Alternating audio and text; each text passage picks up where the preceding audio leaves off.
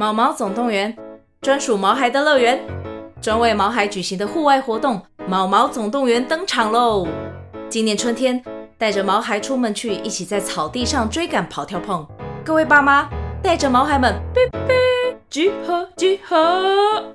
三月二十三号与二十四号，台北大佳河滨公园八号水门毛毛总动员专属毛孩的乐园活动详情，请见资讯栏或至 Klook 售票网站。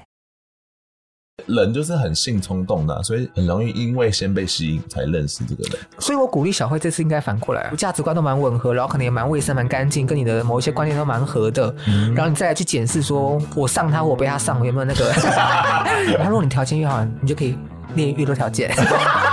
像我觉得我漂亮又有自信，我又会占星，我至少要列三个条件吧。奇怪，还能不能将心比心吧？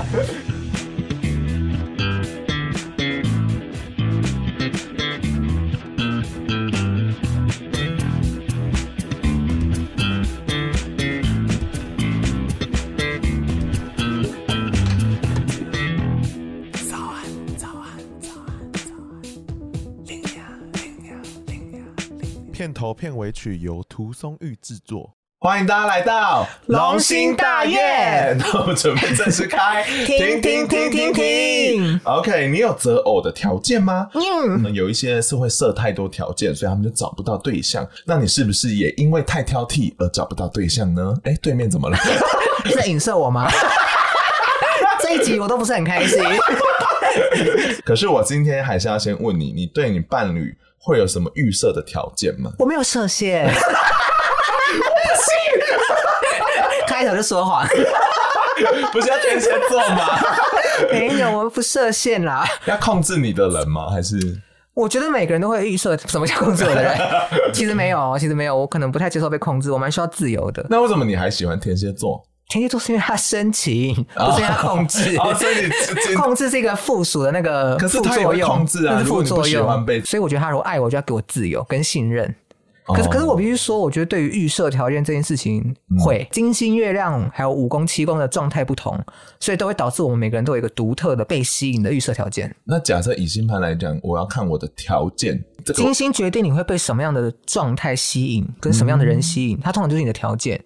但心中的条件呢？你的需求可能看月亮，对，我可能需要对方是一个很大男人，给我安全感，那可能就是看月亮。哦、可是我会被怎么样的人吸引？跟我的恋爱中，我希望我们怎么什么样的碰撞？这种就是金星。有些人就是天天喜欢吃咖喱，那你如果问他说你为什么喜欢吃咖喱？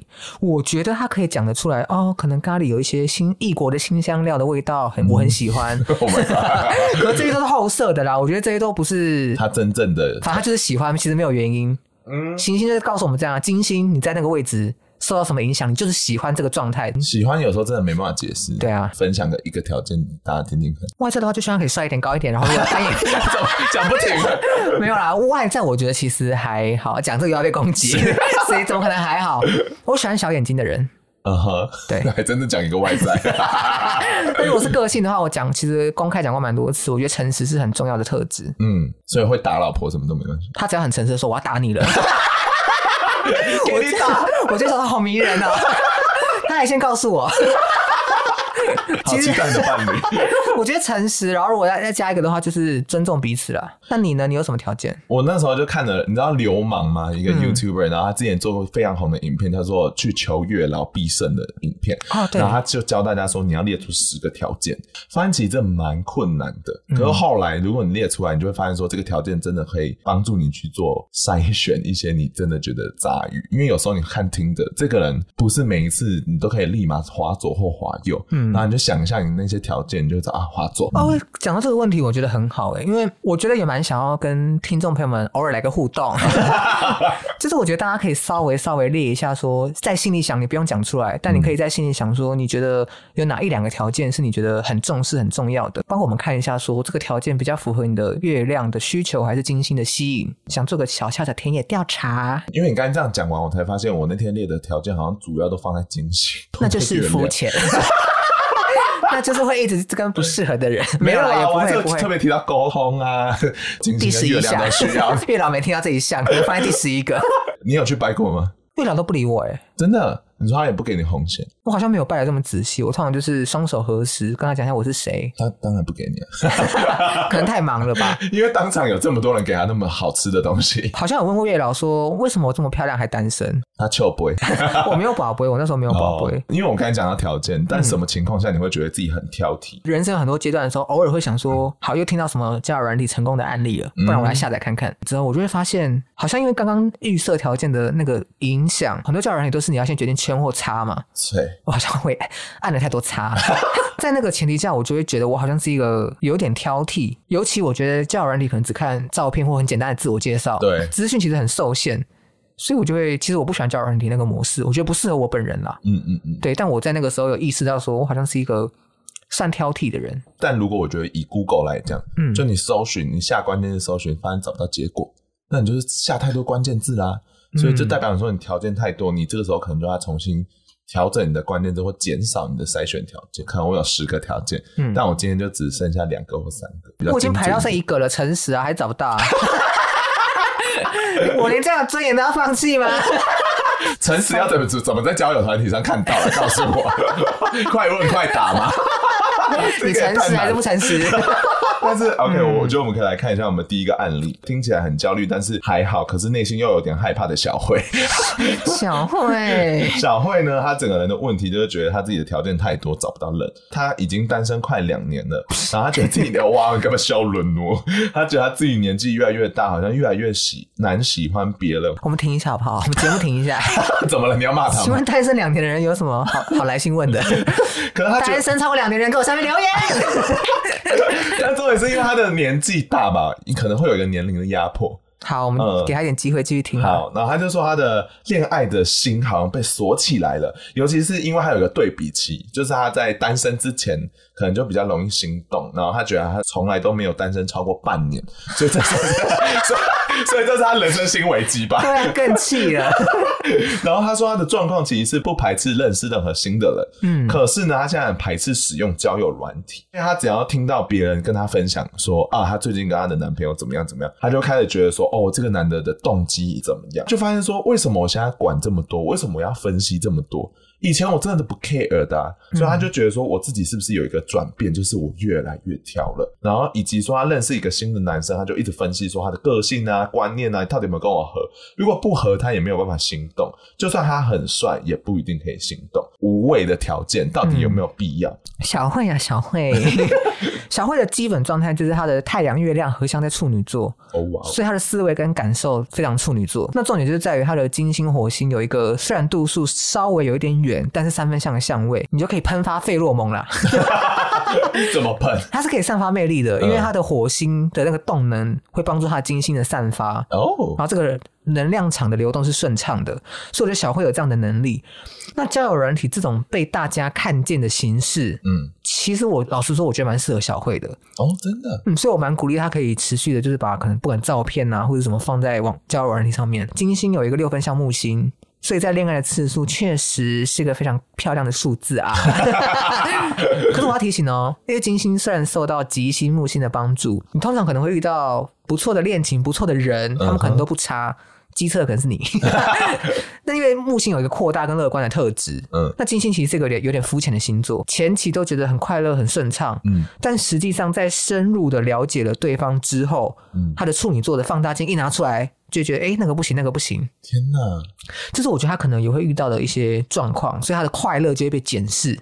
所以他这样子觉得自己条件越来越多，其实是真的。我觉得是，而且是可能奠基于之前恋爱的经验。嗯，因为他的木星基本上是六分相，六分相是一个告诉你说你要持续的学习，对，跟努力的一个好的相位。嗯，所以其实你可能要从过往的恋爱模式中做学习。那以前呢、啊，小慧可能都是先从金星触动之后才开始。拿出太阳跟月亮的放大镜嘛？对啊。我觉得可能说不定小慧，你这一次可能可以试试看太阳月亮先帮小慧问什么意思？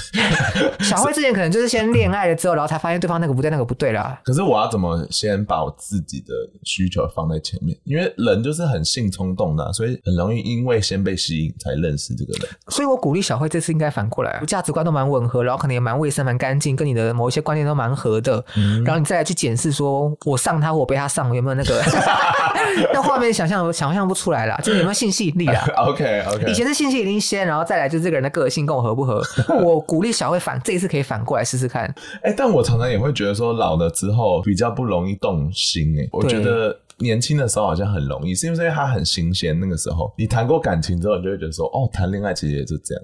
所以你被吸引之后，你可能就知道后面的程序是长这样。我觉得是，像虎虎就是这样。多爆料，爆人家料干嘛？因为我觉得这好像跟年龄不见得有关，可是跟你刚刚讲的，嗯、对于那种恋爱怦然心动的次数，其实是有关的。嗯，他好像好像会递减，因为像我现在都一直还是维持很高的那个 期待，希望你成功，也不要这样。但是你觉得，你如果你遇到一个符合你条件的人，嗯嗯，那难道真的下一站就是要收礼金吗？下一站吴江啊。当然，现在就无家了。可是这个非常难呢，你不觉得生而为人就是有这么多无法控制的事情？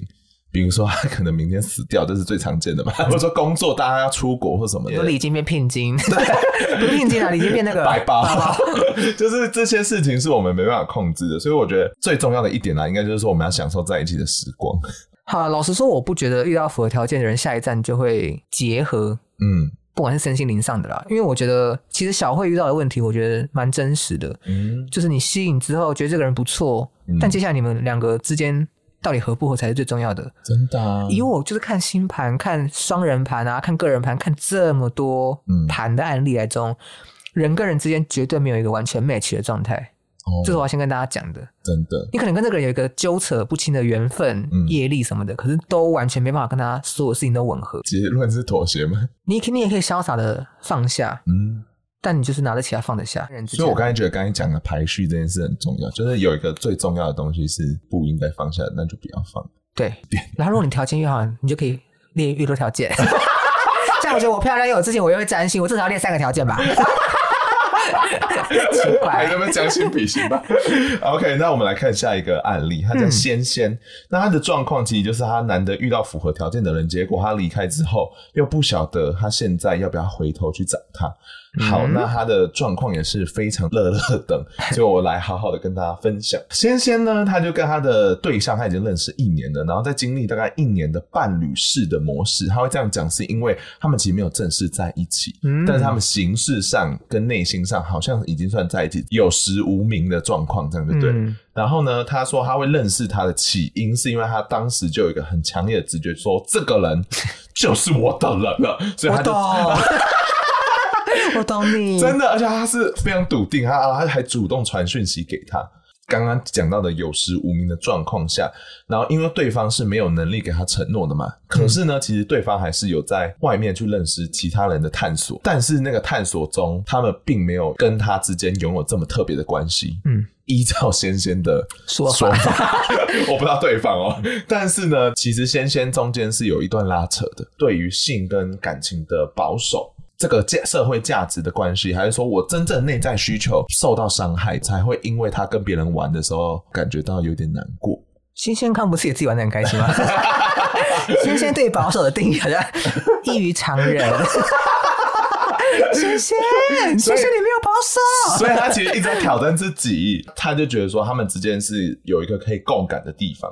虽然说他在认识的过程中，对方其实还是有时候会把他推开的，嗯，然后虽然想到现在会觉得这个男的好像其实没有那么执着于他，但有时候男的也会表现出他非常喜欢他。他之所以觉得他特别，就是因为他觉得自己像照到一面镜子，嗯，然后可以在他身上学习到东西。我觉得听起来仙仙对于这一段感情是非常非常的有一个执着的，是不是感觉可怕？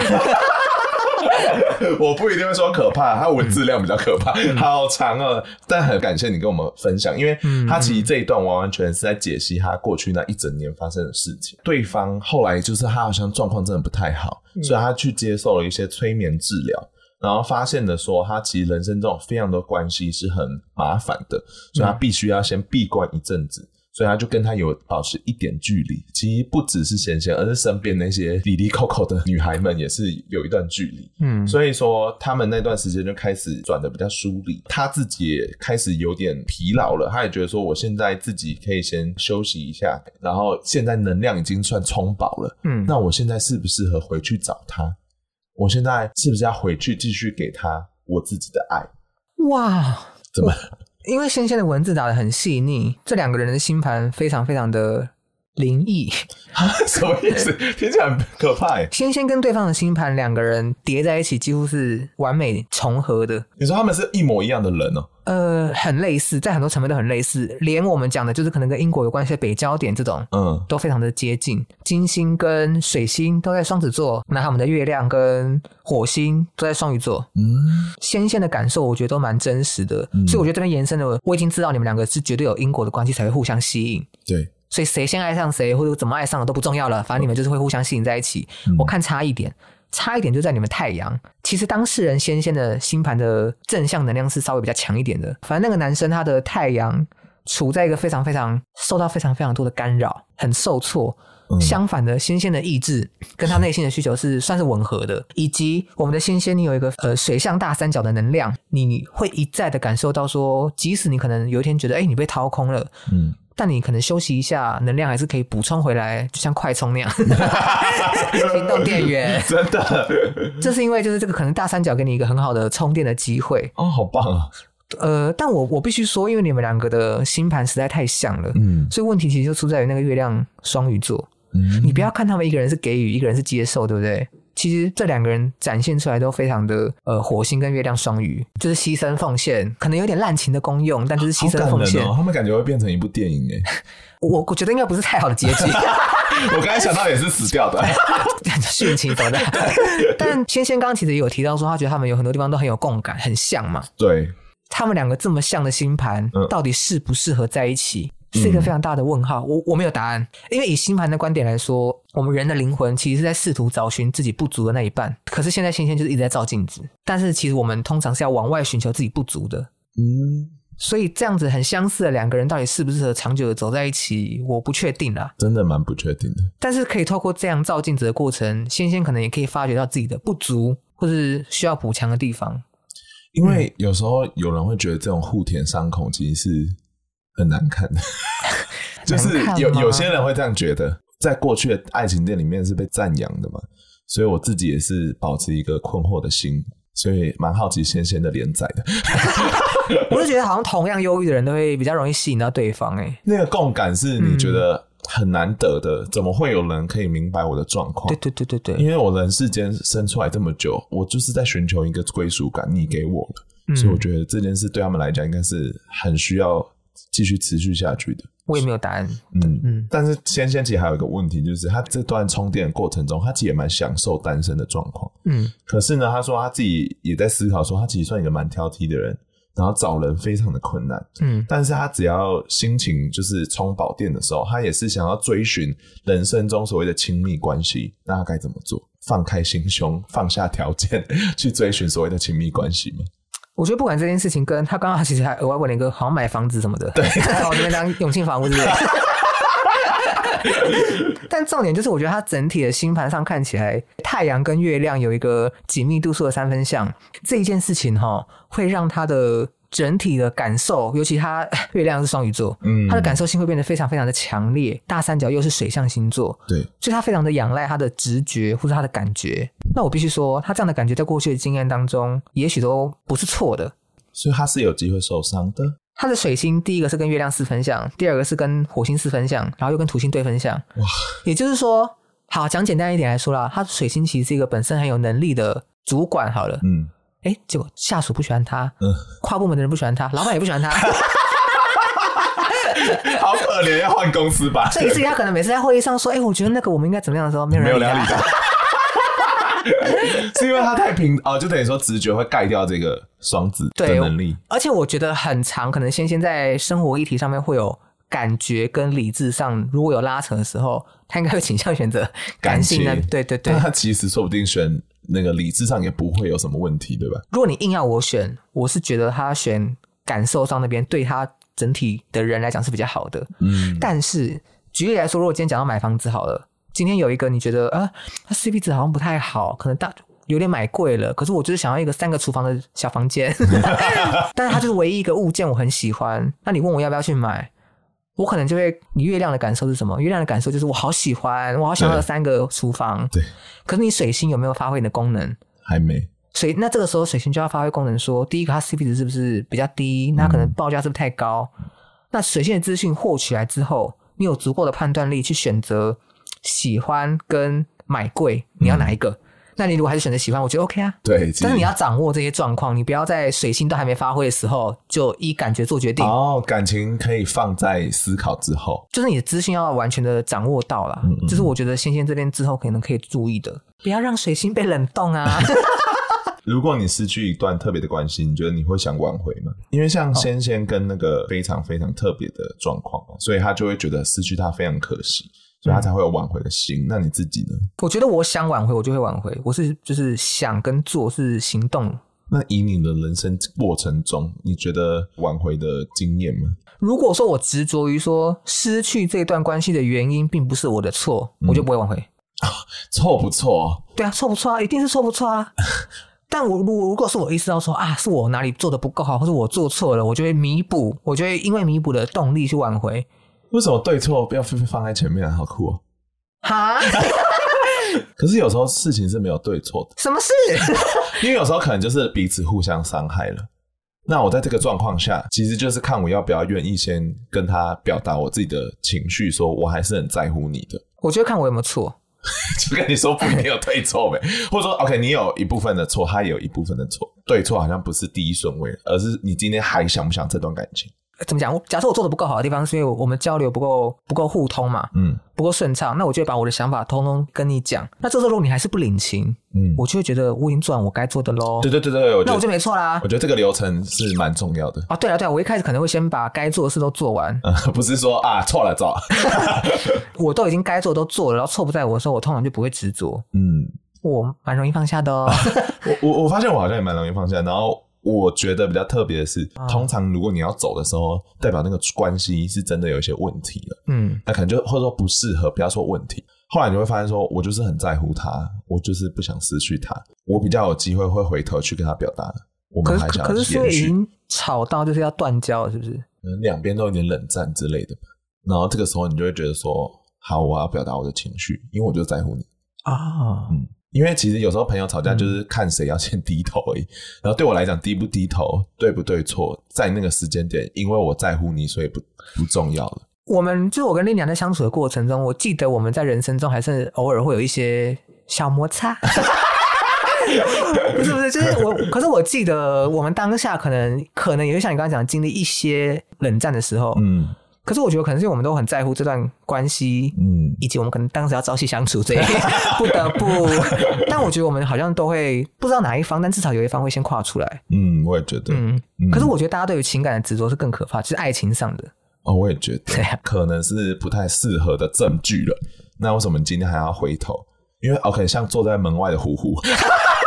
还想挽回哟，哇！所以我就觉得说，为什么会有这样的执着？我在学占星之后，我可以理解说为什么会有这样的执着哦，真的。但通常这些人来问我的时候，我从我只能从星盘告诉你，我看到了，嗯，为什么你会执着的点？对。可是我没办法跟你讲说放下，因为这个还是要你自己去做的。例如，如果你金星是牡羊座好了，我可能可以告诉你一个解方，嗯哼，呼呼的。我可能可以告诉你一个解方，就是说，当你遇到一个下一个目标的时候，你就会忘记这个目标了。真的。那可是你什么时候遇到下一个？我不知道，我没办法跟你把握啊。嗯嗯哼哼，特别关系的中断的时候，你可以思考一下，说他真的很重要吗？嗯，或者说他做的事我可以接受吗？还是说我真的太白目了？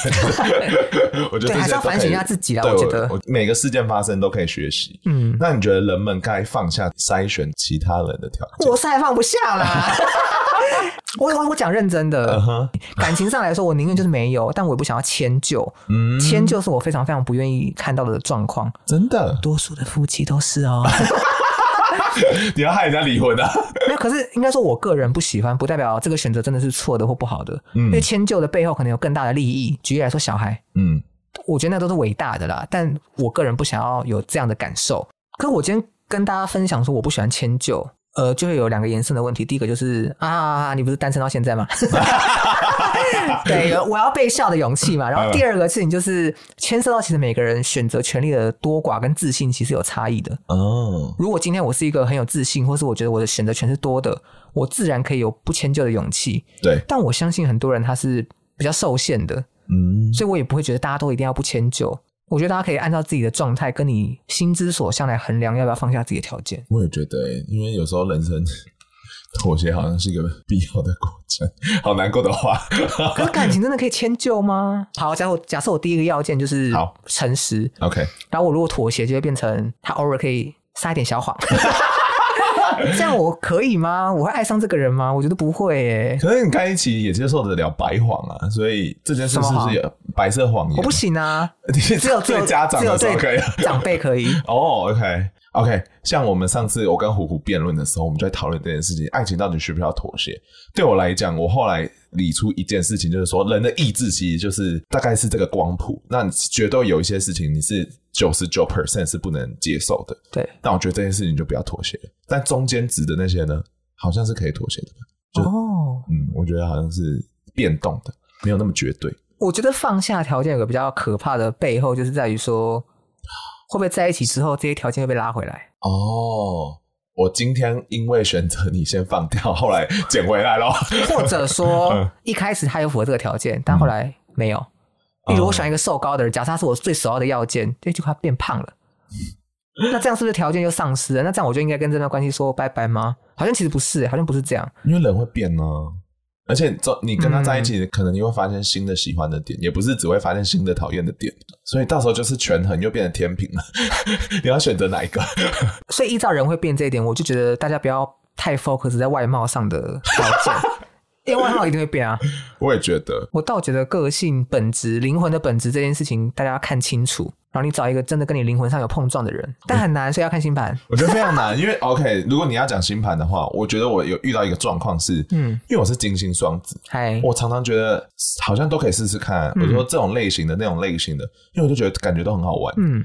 那这样子，我其实会有点不知道我的条件是什么，因为我遇到的不同世界的人，我可能都会觉得他有点有趣，但是后来你就会慢慢筛出来，就像你讲的，就是还是有一个条件在，嗯，就真正适合你的，你是要多尝试，你才可能才看得到。大家逃脱不出星盘的掌握，太命定论了吧？那你对那些很挑剔的人，你会跟他们说些什么话？哎呦。好了，我相信这些就是被认为说很挑剔的朋友们，嗯，我觉得我们应该都是，因为我自己可能也被常这样认为，在感情上，因为我还单身嘛，嗯，我们可能都是希望自己是拥有人生选择权的人，嗯，所以我们才会挑剔，嗯，那我觉得这真正重要就是认清我们最想要的目标是什么。嗯，那我们如果认清了我们的目标，例如我想要一个最纯粹的爱情，假设是这样，我们就不会因为周遭的声音而动摇，而做出会要让自己后悔的决定。所以不后悔是一个非常重要的决心。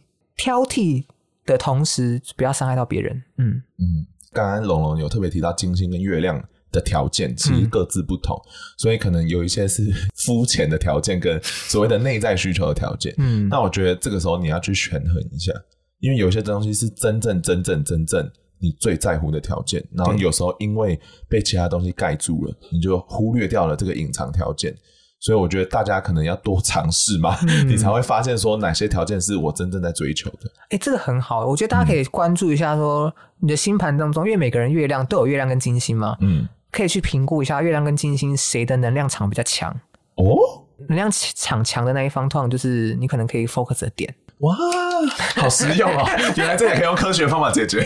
可是大家怎么判断哪个比较强？就是你可以投稿或干嘛，我可以帮你看一下啦。嗯嗯嗯，好啦。